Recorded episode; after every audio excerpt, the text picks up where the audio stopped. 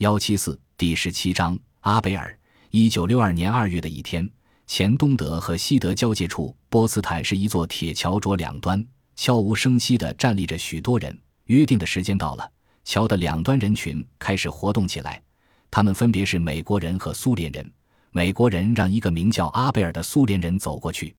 苏联代表大声地用俄语和英语喊着“交换”。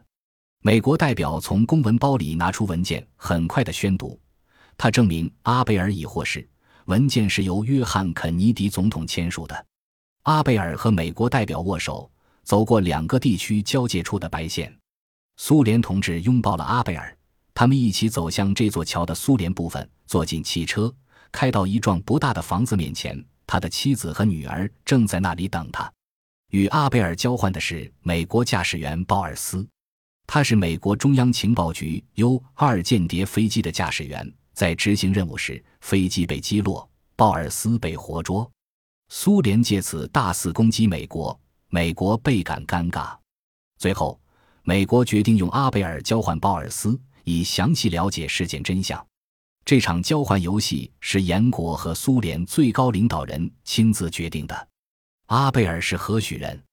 他怎样成入两国领袖注意的中心人物的呢？